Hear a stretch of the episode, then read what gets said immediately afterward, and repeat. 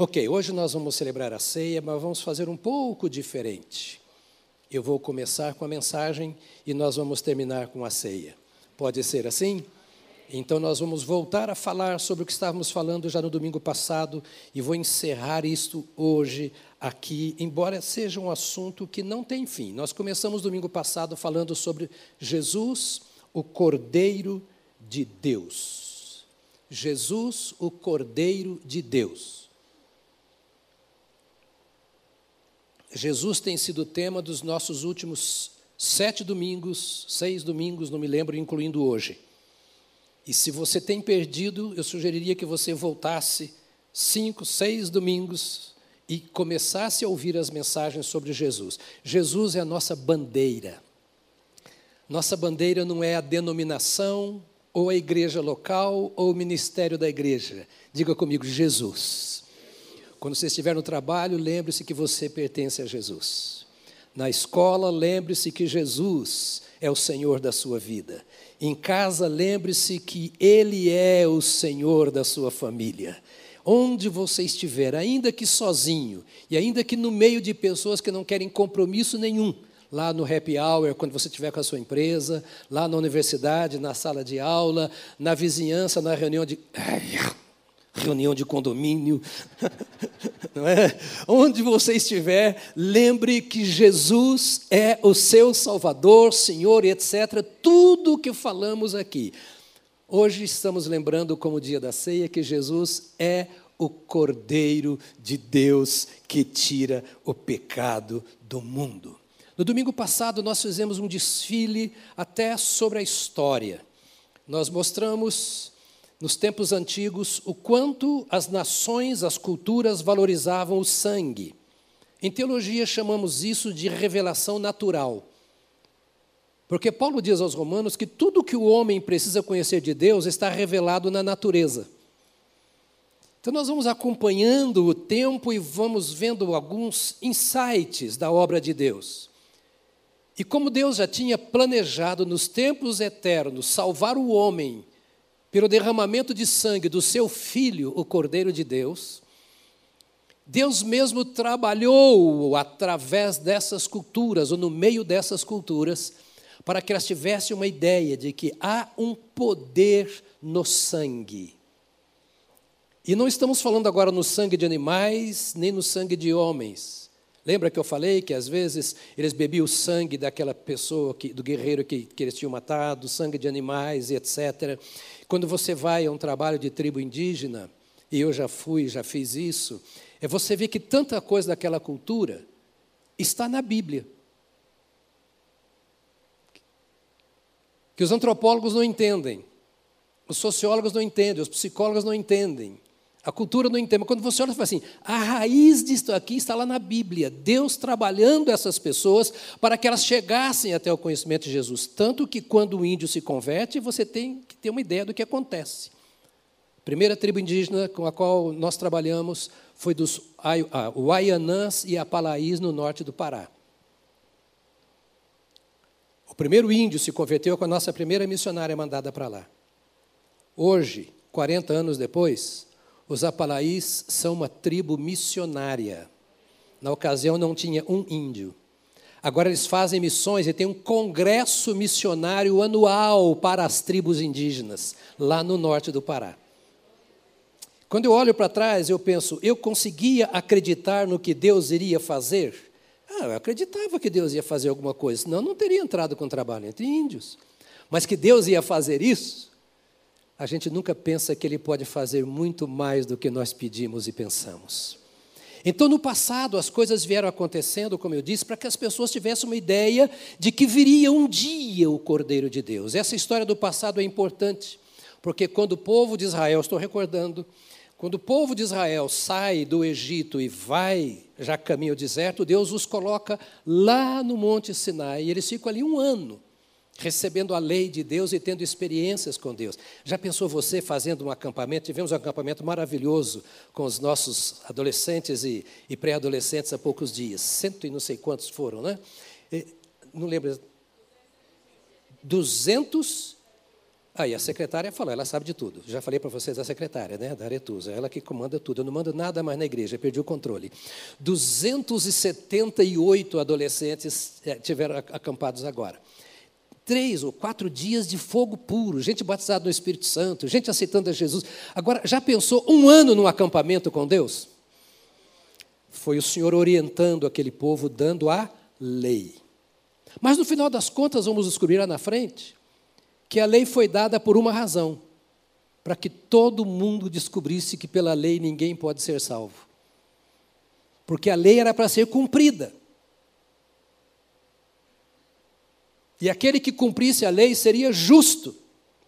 Mas a única coisa que a lei mostrava era o meu pecado. Era o pecado da humanidade. Por isso aqueles sacrifícios todos. Porque ninguém sabia o que fazer. Então Deus mandou que se fizesse um sacrifício, e sacrifícios havia todos os dias, e um especial por ano, para que o povo entendesse que o seu pecado deveria ser punido.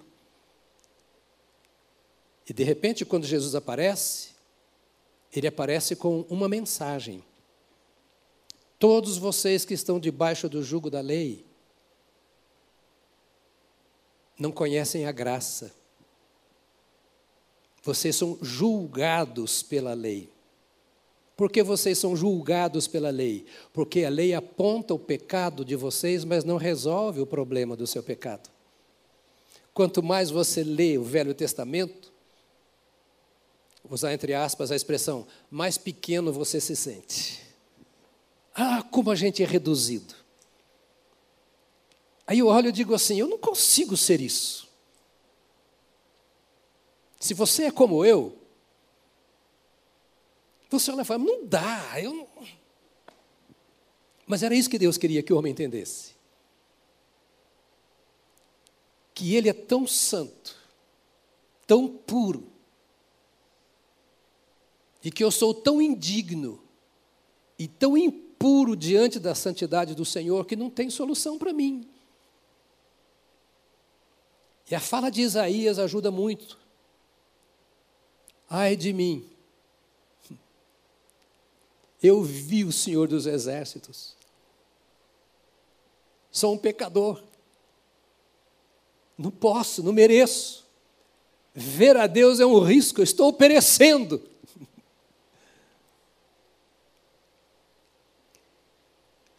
Talvez você se sinta assim na hora que você vai orar, que você lê a Bíblia, se sinta tão diminuído, tão pequeno tão acusado pela palavra de Deus. Isso é lei. Isso é a lei. A lei mostra o que o pecado fez de cada um de nós. Mas como vimos no domingo passado, Deus criou um meio para resolver esse problema que já estava planejado desde antes da fundação do mundo. Nós não sabemos nada sobre as coisas de Deus. Nós falamos que Deus nos ama, mas nós nem sabemos o que isso significa. Tão imenso, tão extraordinário, tão poderoso é o amor de Deus por nós. E Deus veio planejando tudo isso. E a Bíblia diz que Jesus Cristo veio ao mundo, não para que condenasse o mundo, mas para que o mundo fosse salvo por ele. Aleluia. Todos olhando a lei, diz, a lei só me acusa. A lei não me aponta um caminho, a lei só mostra o que eu sou. O pecado nos leva a ver a lei. O pecado nos leva a ver a nossa indignidade diante de Deus. E Jesus veio para apagar esta visão para destruir o poder do pecado. E é preciso entender que o poder do pecado é maior do que o poder da natureza humana. Não há homem sequer na face da terra, um só, que consiga vencer o pecado pela sua inteligência, pela sua natureza. Pelo contrário, a natureza humana está escravizada pelo pecado. Se você não vigiar, você pensa o que você não quer pensar o dia inteiro. Você faz o que você não quer fazer em toda oportunidade. Se você não vigiar, você deixa de ser aquilo que você sabe que você deve ser, aquilo para o que Deus te criou. Porque essa é a nossa natureza. A lei mostra o nosso pecado. O Velho Testamento mostra o nosso pecado. E vem Jesus, então. E nós estamos aqui agora, eu estou fazendo só uma, uma, uma revisão rápida do que nós falamos aqui para vocês nos dias passados, né? Vem Jesus. E Jesus vem anunciando uma coisa que ninguém conseguia entender. João já anuncia com antecedência. Quando ele vê Jesus, o tema da mensagem de João era o Cordeiro de Deus. João nasceu sob a lei como Jesus também nasceu sob a lei. E João aponta dizendo assim: Eis o Cordeiro de Deus que tira o pecado do mundo. Nunca ninguém disse que a lei tira o pecado do mundo. Pelo contrário, a lei revela o pecado do mundo. Ela lança luz sobre as nossas fraquezas. Percebe? Então, quando você ler o Velho Testamento, você começa a ler o Velho Testamento com os olhos daquele que ainda não tem Jesus. Não entendo o Velho Testamento, eu tenho medo de ler o Velho Testamento. Não, você já escapou daquilo há muito tempo. Ele é palavra de Deus para você. Porque a graça é superior à lei. A graça é superior à lei. A graça é superior à lei. Porque ela é uma revelação de Deus extraordinária, dizendo: você não pode, você merece a condenação, aceita a minha graça, porque pela graça sois salvos por meio da fé, e isso não vem de vós, é dom de Deus. Jesus começa então a dizer para eles aquilo que eu li aqui para vocês domingo passado: vocês precisam comer da minha carne e beber do meu sangue.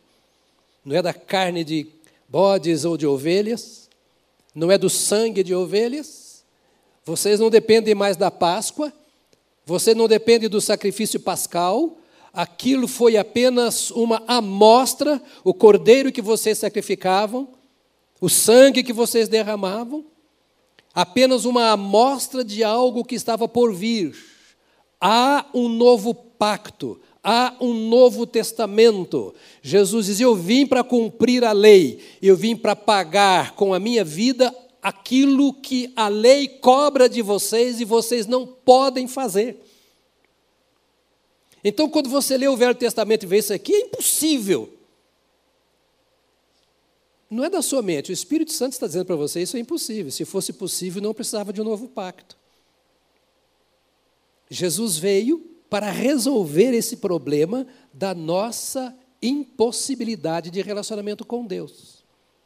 Agora, Paulo escreve nos dizendo que Jesus derramou o seu sangue para nos justificar. Ou seja, justificar aquele que, tendo conhecimento da lei, vê que não há justificativa para os seus erros e nem saída para os seus erros, e ele então olha para alguém e diz: Quem me livrará do corpo desta morte? Foi o grito de Paulo: Miserável homem que sou, quem me livrará desse estado de miséria, de tristeza, de angústia? Quem pode mostrar para mim a saída? nenhuma religião, nenhuma doutrina. Havia vários segmentos na religião judaica, várias, entre aspas, religiões na religião judaica. E Paulo foi mergulhado como fariseu, uma das denominações da religião judaica. E mesmo como consagrado, um fariseu, ele não tinha saída. Sabe por quê? Porque religião não salva. Rótulo de igreja não salva. História da igreja não salva. A teologia esposada pela igreja não salva, a boa doutrina não salva. Se doutrina salvasse, Jesus não precisaria ter vindo. O que salva é uma pessoa. Paulo era cheio de doutrina, cheio de tudo, cheio de religião, matava por causa da religião, defendendo a sua religião de unhas e dentes, porque ele era o fariseu de fariseus, ou seja, o mais puro religioso que Israel poderia esperar. Tanto que ele tinha autoridade das autoridades, dada pelas autoridades para levar pessoas que não fossem como eles presas e até a morte, como foi o caso de Estevão. Mesmo assim, ele grita: Miserável homem que sou, quem me livrará do corpo desta morte? Então vem a Bíblia, Jesus anunciando assim: Olha, você precisa comer da minha carne e beber do meu sangue. Lembra que falamos sobre isso domingo passado em detalhes? Antropofagia. O que significa comer da minha carne e beber do meu sangue? Daqui a pouco celebraremos a ceia. E a ceia fala sobre isso. O que significa isso? Que Jesus estava querendo dizer: comer da minha carne e beber do meu sangue. Você coloca isso em paralelo quando ele diz assim: Eu sou o pão da vida. Quem se alimenta de mim, por mim viverá. Olha que maravilha. Se você fosse renovado, eu teria dado uma glória a Deus. Você vai para a faculdade e enche a sua cabeça, se torna o melhor profissional. Mas sem Jesus, o vazio está lá dentro, a fome está lá dentro. Você vai para a polícia, para as Forças Armadas, pode conquistar o melhor posto, mas sem Jesus lá dentro está um buraco. E a prova que está um vazio é que vai atrás de tudo quanto é religião, de tudo quanto é rito, de tudo quanto é coisa mística, faz de tudo para ver se de alguma maneira consegue ir a Deus.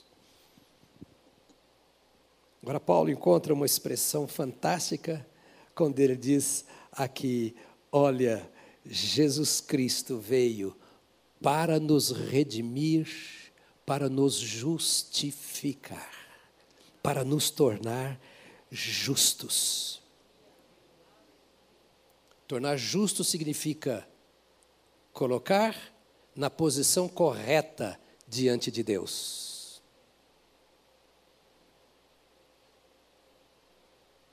Sem Jesus, está fora da posição que Deus espera que estejamos. Só Jesus pode nos colocar de pé diante de Deus. Só Jesus pode nos colocar como gente honrada diante de Deus. Quando liam a lei, percebiam e alguns de vocês podem pensar: o pastor está voltando, falando as mesmas coisas. É porque alguns não estavam e não sei se ouviram.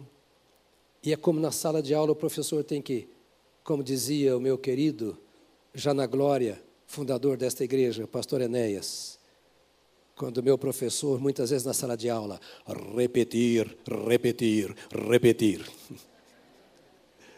Então eu vou repetir em honra ao pastor Enéas e em cuidado a você. É indispensável que nós pensemos nesse fato. Quando o homem olhava para Deus pela lei, ele se sentia incapaz e indigno. E não podendo cumprir a lei como Deus queria, entre aspas, que o homem cumprisse. Agora Deus manda o seu filho, diz a Bíblia, nascido de mulher, na história dos homens, que veio para dar a sua vida a fim de declarar justo aquele que nele crê. Justificar é apenas o primeiro passo, mas o mais importante. Nós gastaríamos aqui um ano falando só sobre justificação. A base da reforma protestante está na justificação pela fé. Não preciso de santos, não preciso de espíritos, não preciso de homens, não preciso de batina ou de toga, não preciso nem de igreja institucionalizada. Não preciso ser batista, não preciso ser assembleiano, não preciso ser católico. Eu preciso de uma coisa: me aproximar do Cordeiro de Deus que tira o pecado do mundo. Ele é o Cordeiro. Agora não mais pelo sangue de bodes e ovelhas. Agora não mais à luz do Velho Testamento, porque a única coisa que o Velho Testamento me ensina é: não tem saída para mim. E para encontrar uma brecha, eu tenho que me lembrar que foi profetizado desde o Éden que viria um que nasceria da serpente da mulher, da, da semente, desculpa, da semente da mulher. Agora ficou ruim para a mulher ou para mim? Eu não sei para quem ficou pior agora, para quem falou ou para quem ouviu. Vou repetir? Da semente da mulher. Bom, alguns casos eu não sei. Só Deus sabe, né? Ele é quem justifica e quem julga. Nasceria um da semente da mulher. Isso estava respingado na lei e nos profetas. Isaías fala com clareza e outros profetas mencionam: virá um da semente da mulher. E chega a dizer: nascerá lá em Belém, que todo mundo fala que é das menores cidades, mas de modo algum ela será a menor das cidades. E você vai encontrando nas escrituras, vai chegar alguém, vai chegar alguém. E João de repente começa a dizer, o evangelista: "Olha aí, eis o Cordeiro de Deus que tira o pecado do mundo". O que Israel entendia? Sacrifícios que oferecemos no templo estão perdendo o valor. Alguém veio cumprir esta figura do cordeiro. O cordeiro simboliza alguém que virá. E Paulo agora diz assim: justificados, pois, pela fé, temos paz com Deus por meio de Jesus Cristo, nosso Senhor. O que Jesus veio fazer? Dizer a todos aqueles que viveram sobre a lei e os que vieram depois: o que a lei não resolveu foi insuficiente. O que a religião não resolve é insuficiente. Vem algum que cumpriu toda a lei. Ele cumpriu toda a lei. Nele se resumiu tudo o que os profetas disseram. E agora, no Calvário, ele derrama o seu sangue. E a sua última palavra é: está consumado. O que eu vim para fazer está concluído. A palavra grega é tetelestai. Não resta nada mais a fazer para que o homem seja salvo. Ninguém precisa correr ou recorrer a mais nada e a mais ninguém. O sangue foi derramado não de bodes, nem de ovelhas, mas o sangue do Cordeiro de Deus que tira o pecado do mundo. É este quem nos justifica. E além de nos justificar, nós encontramos uma outra palavra em Romanos 8, 10 e 11. Deus demonstra o seu amor por nós Cristo morreu em nosso favor quando ainda éramos pecadores. Se quando éramos inimigos de Deus, fomos reconciliados com Ele mediante a morte de seu Filho, quanto mais agora, tendo sido reconciliados, seremos salvos por sua vida. E não apenas isso, mas também nos gloriamos em Deus por meio de nosso Senhor Jesus Cristo, mediante quem recebemos agora a reconciliação. além de nos tornar justos, a morte de Jesus nos reconciliou com Deus. É bem possível, já que somos pecadores, todos nós, que você tenha brigado com alguém na sua vida. Alguém aqui já brigou? Confessa logo o seu pecado. Já brigou com a sua mulher, com o seu marido? Eu não. Nunca.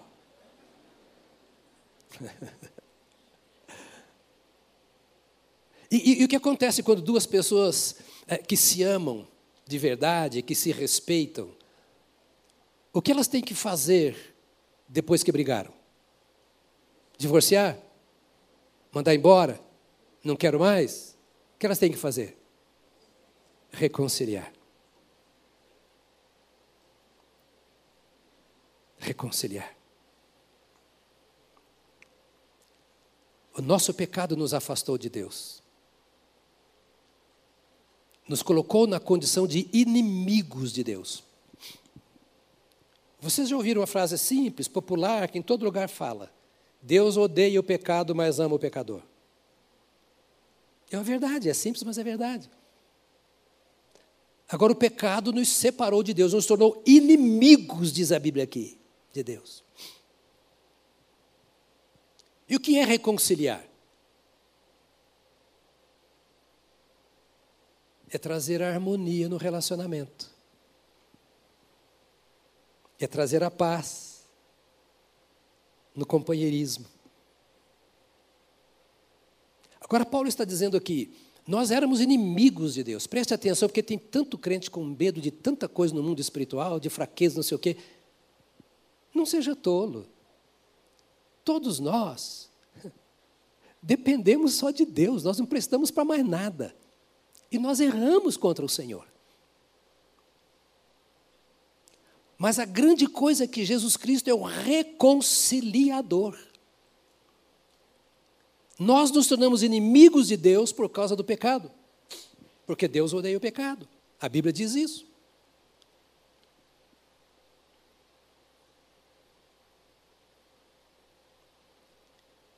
E alguma coisa precisava ser feita para que este pecado, esta inimizade fosse desfeita.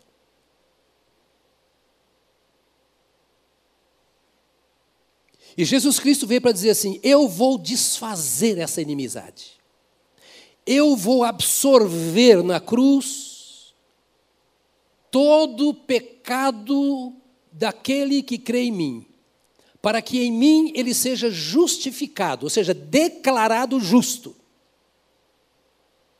Colocado na posição de justo, porque o justo deu a vida, pagou o preço, e eu vou cobri-lo com a minha justiça e vou reconciliá-lo com o meu Pai. Vou derrubar, diz Paulo, a barreira da separação que havia tanto entre o homem e Deus, quanto os homens na sociedade humana. Eu quero fazer do homem um amigo de Deus, para que ele possa ser também amigo do seu semelhante. Então, Deus prova o seu amor para conosco em que Cristo morreu em nosso favor quando ainda éramos pecadores. Olha a palavra de Paulo. Mas nós éramos ou nós somos? Talvez você tenha brigado com a sua esposa no carro quando veio para cá. Talvez tenha brigado, oh gente, nós estamos atrasados, e quando é que vocês vão criar juízo? Eu estou falando com palavras mansas. Talvez brigou com o funcionário, com o colega. Olha que coisa linda. Nós brigamos com Deus. Se você brigou com o colega, você é pecador. E a Bíblia diz: nós éramos. Quem está mentindo, eu ou a Bíblia? É que o Espírito Santo te vê na eternidade por meio de Jesus. A sua vida não é sua.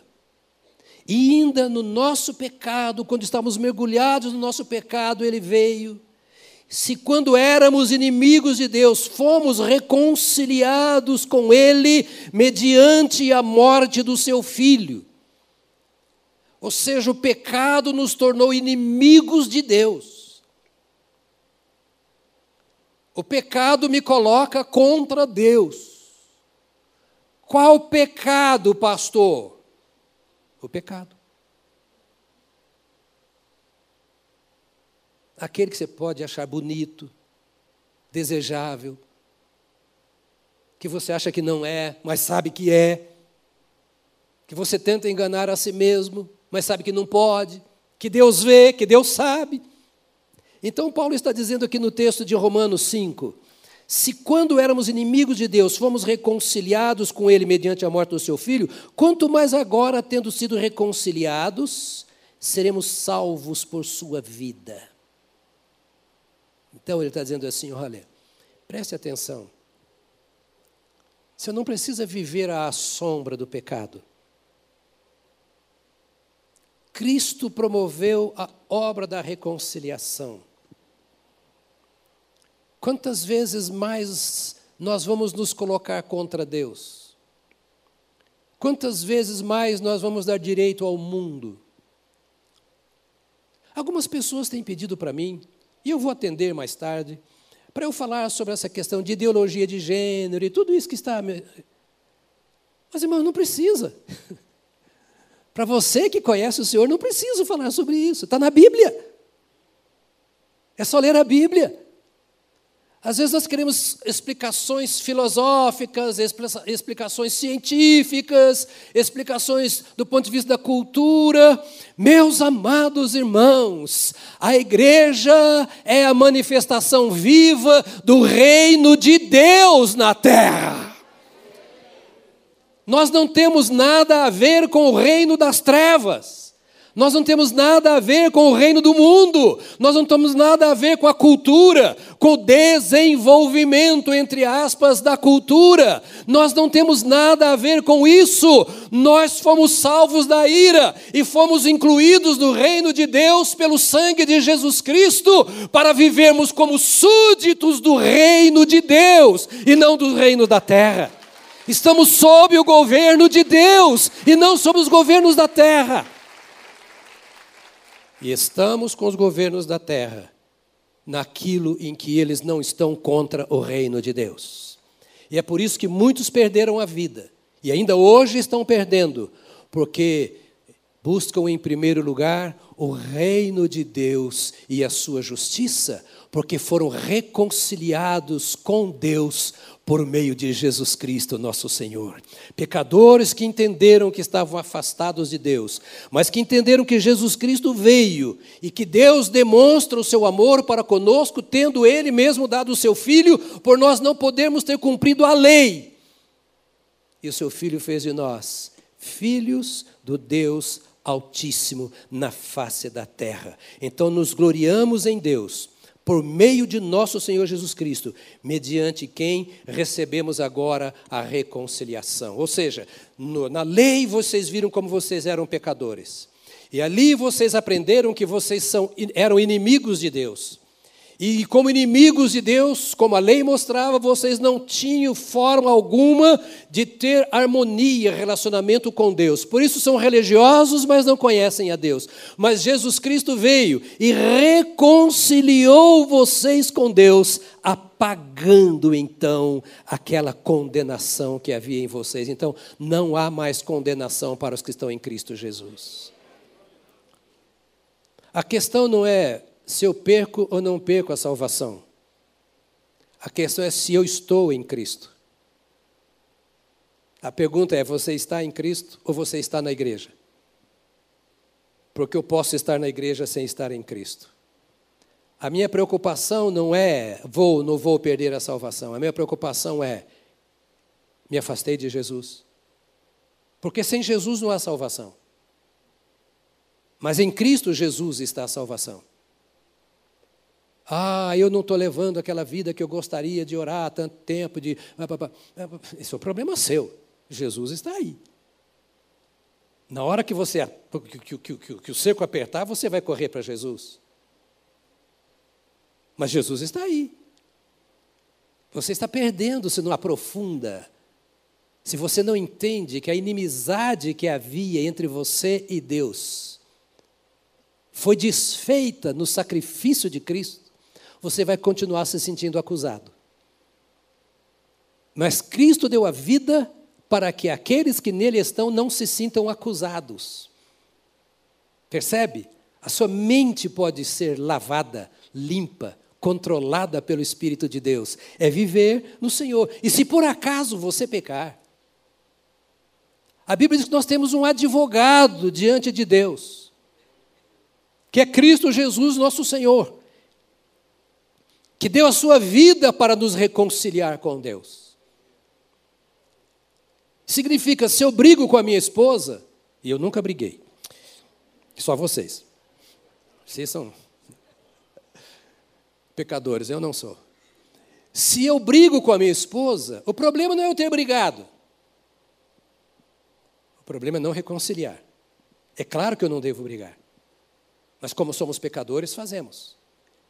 Se você briga com Deus, a questão não é agora você se afundar no pecado porque você se entristeceu. Eu vou dizer uma coisa: tem muita gente se afastando da cruz de Cristo por causa de pecado de crentes ou de coisas erradas de igreja. Crente não te salva, igreja não te salva, igreja não te santifica, igreja não fortalece a sua vida. O seu relacionamento antes de ser com a igreja tem que ser com Deus por meio de Jesus Cristo que se deu por você no Calvário. Não faça, nunca faça da igreja o seu Cristo. Nunca faça do seu pastor ou dos seus pastores o seu salvador. Nunca faça do seu irmão aquele que é a razão de você ser crente. A razão de você ser crente é que Jesus Cristo, Jesus Cristo, o Cordeiro de Deus que tira o pecado do mundo, desfez a inimizade que havia entre você e Deus, e é a Jesus Cristo que você deve a sua vida agora e na eternidade. E Ele te chamou pecador como você é, para viver entre pecadores, para na sua relação pessoal e íntima com Cristo ajudar os pecadores a saírem do caminho do pecado, inclusive ao, os pecadores que estão dentro da igreja. Olha como Jesus é seu. Ouça, querido, ouça, querida. Não é o Jesus da igreja, dos outros. Ele é o seu redentor. Ele é o seu salvador. Ele é o seu amigo. Ele morreu por você individualmente. Uma alma vale mais do que o mundo inteiro, é o que nós interpretamos nos textos sagrados. E se assim é verdade, você vale mais do que o mundo inteiro. Então, já que o homem não pôde cumprir a lei, Jesus Cristo veio para redimir esse homem, devolver a harmonia, a unidade entre esse homem e Deus, o nosso Pai. Então Jesus veio para justificar, para reconciliar, e Jesus veio para redimir. Cada ponto desse poderemos explorar em outra ocasião, porque é ponto profundo da teologia e que fundamenta a minha fé. Você não pode ser um crente com base nos seus sentimentos. Ah, hoje está bom, ah, não está, na minha vida com Deus não está legal porque eu estou com dor de cabeça. Ah, porque a vida na minha casa está uma bagunça, então eu não consigo viver bem com Deus. Eu estou desempregado há não sei quanto tempo, e por que, que Deus não me ouve? Então eu não vou ver com Deus. Isso é besteira. A vida que passa. E depois é eterna. Aqui você tem desculpa.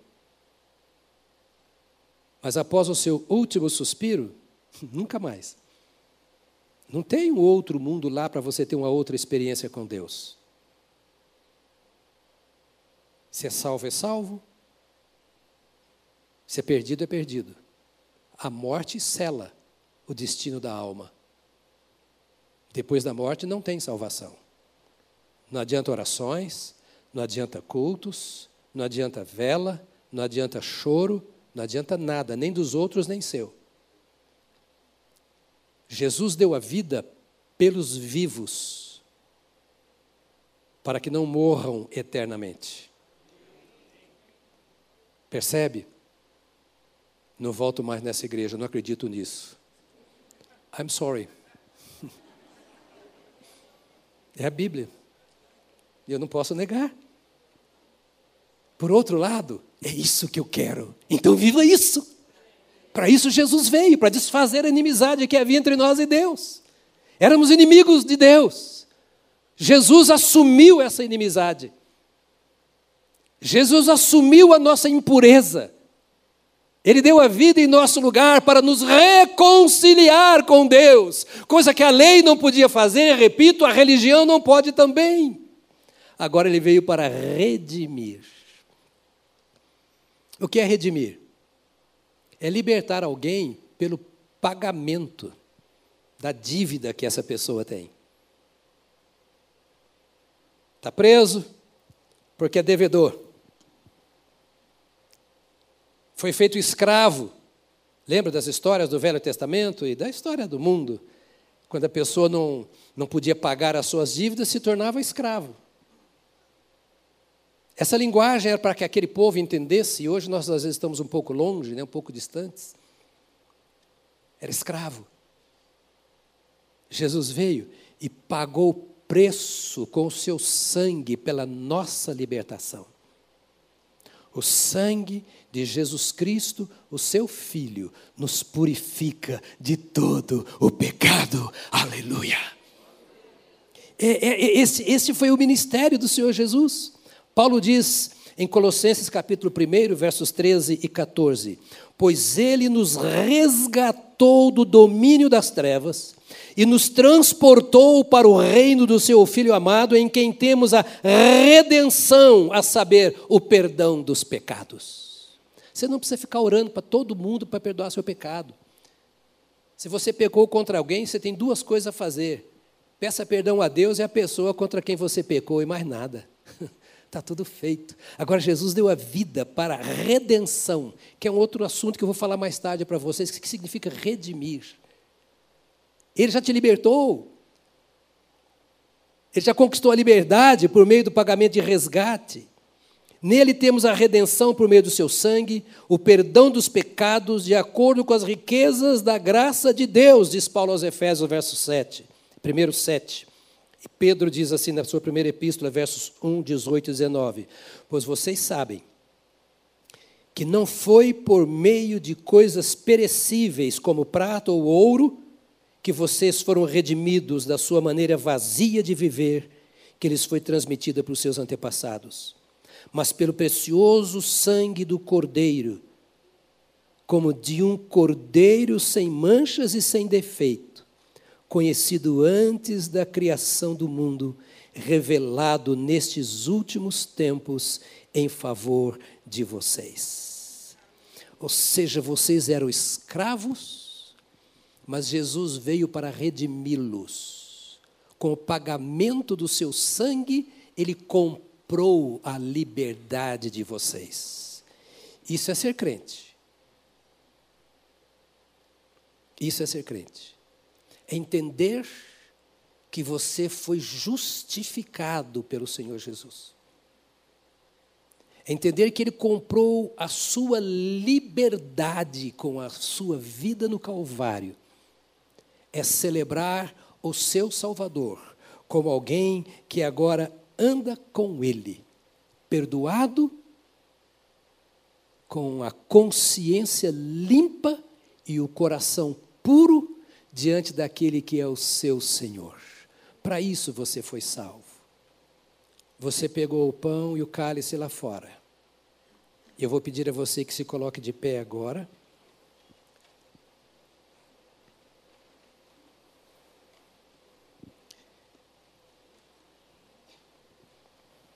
E dê muita glória a Deus, que eu estou terminando na hora.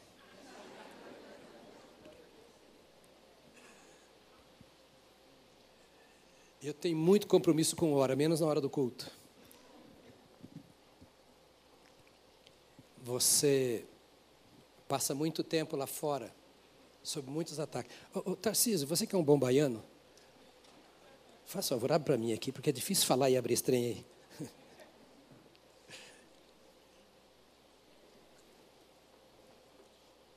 Eu queria que enquanto você está abrindo. Obrigado, querido. Você é um bom pastor. Enquanto você está abrindo aí seu material para a celebração da ceia, eu queria que você lembrasse mais uma vez. Mas lembrar-se não apenas com a sua mente, mas com o seu coração. Olha que coisa grande Deus fez por você. Deu nesse pouco tempo que estamos juntos nesta mensagem para você perceber o valor da obra de Jesus.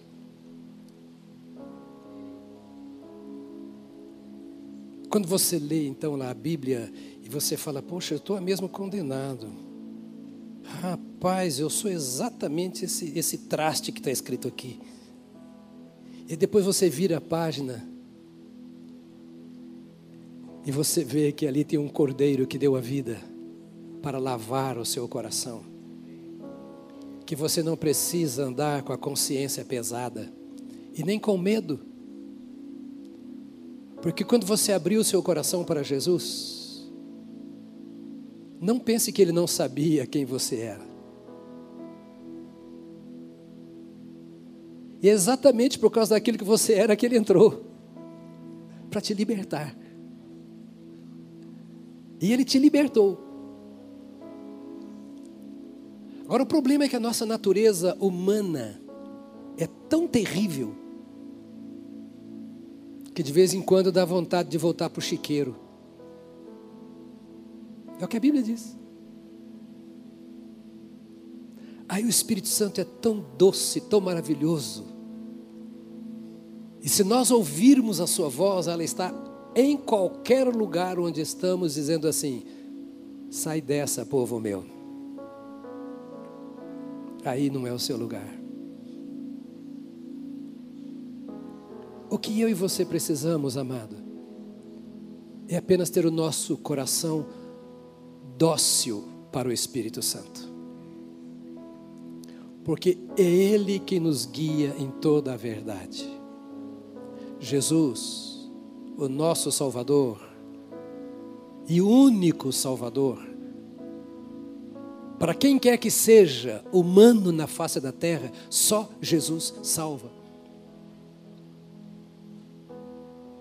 Ele olhou toda a nossa condição e disse: Eu vou pagar o preço para quebrar as correntes que precisam ser quebradas, abrir a porta da senzala para qualquer escravo que queira sair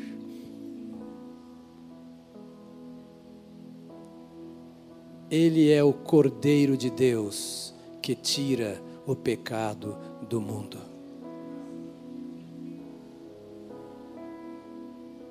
E que privilégio poder crer em Jesus, recebê-lo e servi-lo.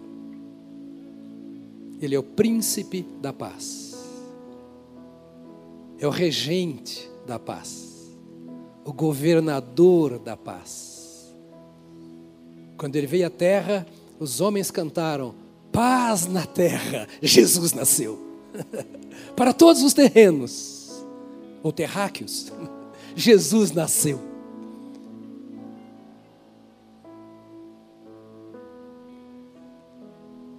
Essa é a sua religião.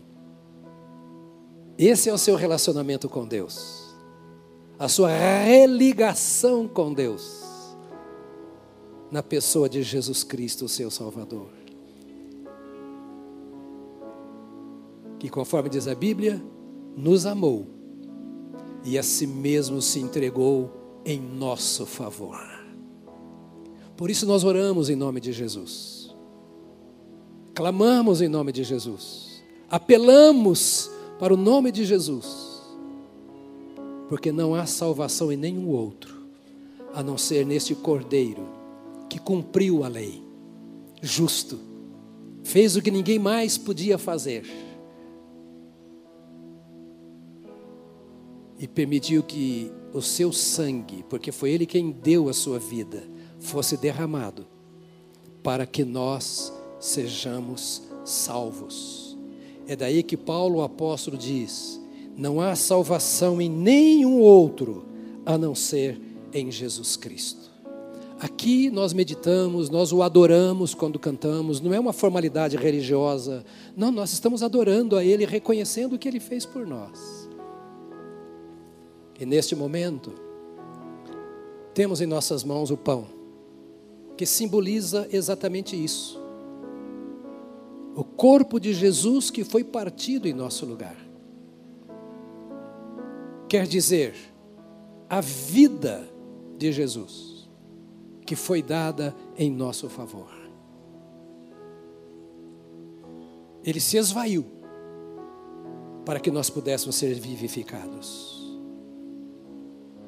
Ele foi morto para que nós recebêssemos vida. Escuta, sobre Jesus, você não entende isso? Não consegue explicar? Creia, está na Bíblia, e a Bíblia é a palavra de Deus.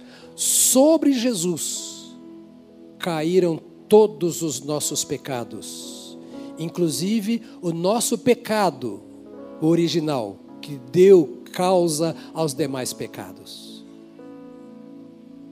E não há pecado que Jesus não perdoe, ou que Deus não perdoe por meio de Jesus Cristo.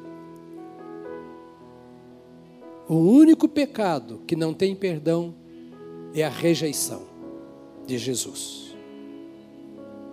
Jesus é o caminho, a verdade e a vida. Diz a Bíblia: ninguém vai ao Pai senão por Ele. Mas por Ele, todo e qualquer pecado é perdoado. Se alguém está fora, abatido, escandalizado, frio, por qualquer razão desta vida, lembre-se: Jesus não tem culpa de nada disso. E Ele te salvou para que você o ame como Ele te ama para que você o abrace como você o abraça, para que você esteja à disposição dele como ele está à sua disposição agora, aqui, nesse lugar. Ele deu a sua vida para nos alimentar. Está vazio? Jesus é o pão da vida. Está fraco? Ele é a força que você precisa. Ele é tudo o que nós precisamos. Ele deu a sua vida por nós. Por isso, a Bíblia diz isso. Todas as vezes que comerdes esse pão, fazei isto em memória de Jesus, ou seja, se lembrando de que Jesus é tudo o que você precisa. Lembrando do sacrifício do Cordeiro, que abriu novo e vivo caminho para a nossa comunhão com Deus, o nosso Pai. Amados, nós temos tudo em Jesus Cristo. Então seja Ele a sua alegria, a sua paz, a sua busca, seu alimento lembrando destas coisas, e para a glória de Deus, o nosso Pai, comamos todos do pão.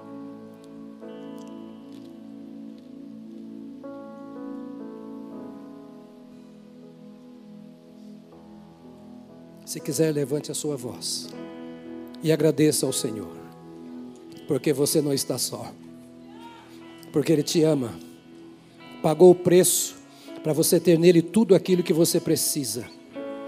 E ele diz que ele nunca te deixa só. Está conosco todos os dias até a consumação dos séculos. Nos momentos bons, nos momentos ruins, o Senhor está com você. Na hora que você acerta e glorifica a Deus, Ele está com você. Na hora que você erra e peca, Ele está com você. E a presença dEle é que deve nos fazer fugir do pecado. Não é o medo, mas é a nossa dedicação àquele que não nos abandona hora alguma.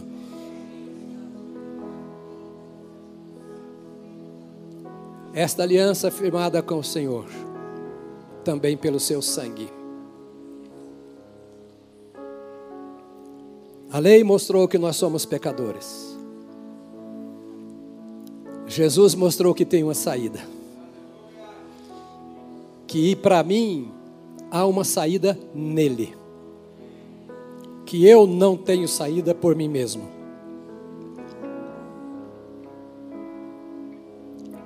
Mas que ele olha para mim e diz: Eu dei a minha vida em troca da sua. Você iria para o inferno. A lei mostrou para você que você estava totalmente separado de Deus. Eu vim, na plenitude dos tempos, mostrar que há sim uma saída. Eu sou o Cordeiro de Deus que tira, que tira, tira o pecado do mundo. E se o Filho nos perdoar, verdadeiramente somos perdoados. Ele é o caminho, ele é a verdade e ele é também a vida. Sangue é vida.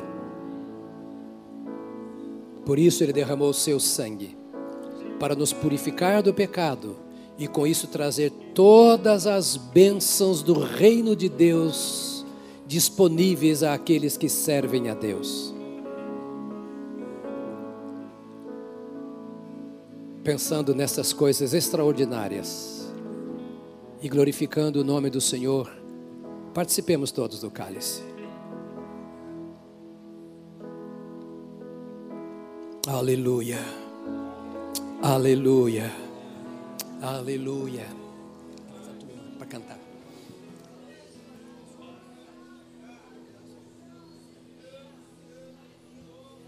Aleluia. Bendito seja o Senhor. Bendito seja o Senhor. Adore ao Senhor. Glorifique o Senhor. Exalte o Senhor. Dignifique o nome do Cordeiro de Deus que tira o pecado do mundo. Te louvamos, te louvamos. Te louvamos por aquilo que tu és. Te louvamos por aquilo que tu fazes. Te louvamos pelo perdão dos nossos pecados. Te louvamos pela cruz, pelo sangue derramado em nosso favor, pelo novo e vivo caminho que foi aberto em nosso favor. Te louvamos, ó Senhor Jesus, porque nada nos separa de ti. Te louvamos pela companhia constante. Te louvamos porque tu és aquele que era, que é e que há de vir. Te louvamos porque foste assunto aos céus e recebido em glória, e porque nos deste o Espírito Santo que convence, que libera, que trata o nosso coração e nos faz caminhar contigo. Bendito seja o teu glorioso nome, em nome de Jesus Cristo. Aleluia, aleluia. Aleluia. Glória a Deus.